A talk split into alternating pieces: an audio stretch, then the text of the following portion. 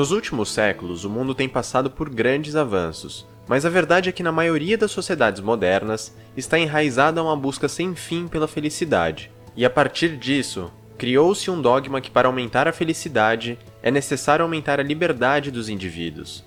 A razão para isso é que a liberdade é uma necessidade humana, algo valioso e essencial.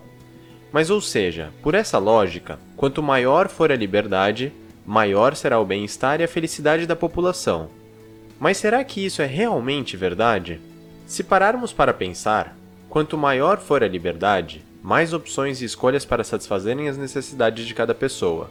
Mas é aí que está o problema. Por outro lado, quanto mais escolhas e opções nós temos, maior é o número de decisões que temos que tomar, ou seja, mais complexa a vida se torna.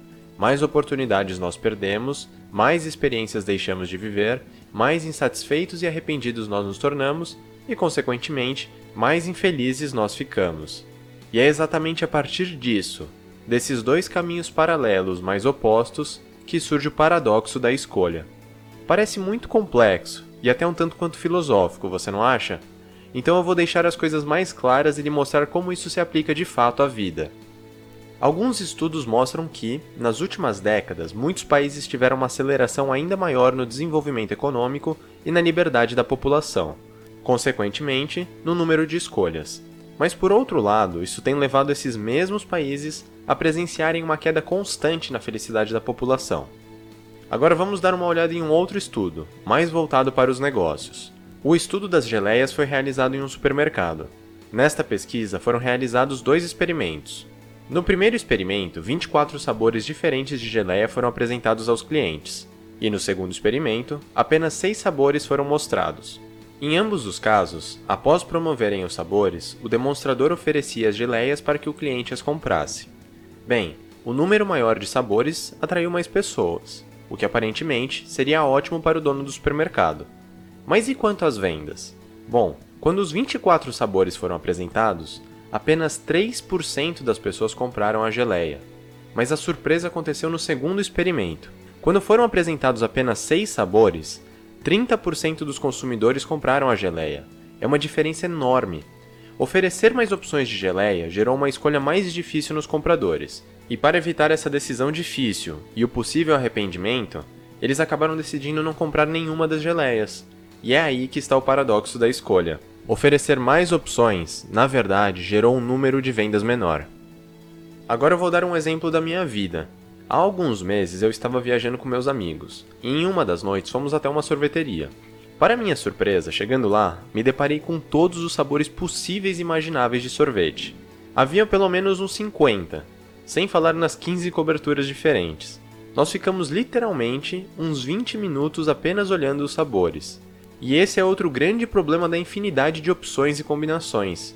Ela gera paralisia. Você simplesmente se torna incapaz de decidir o que não é nada bom.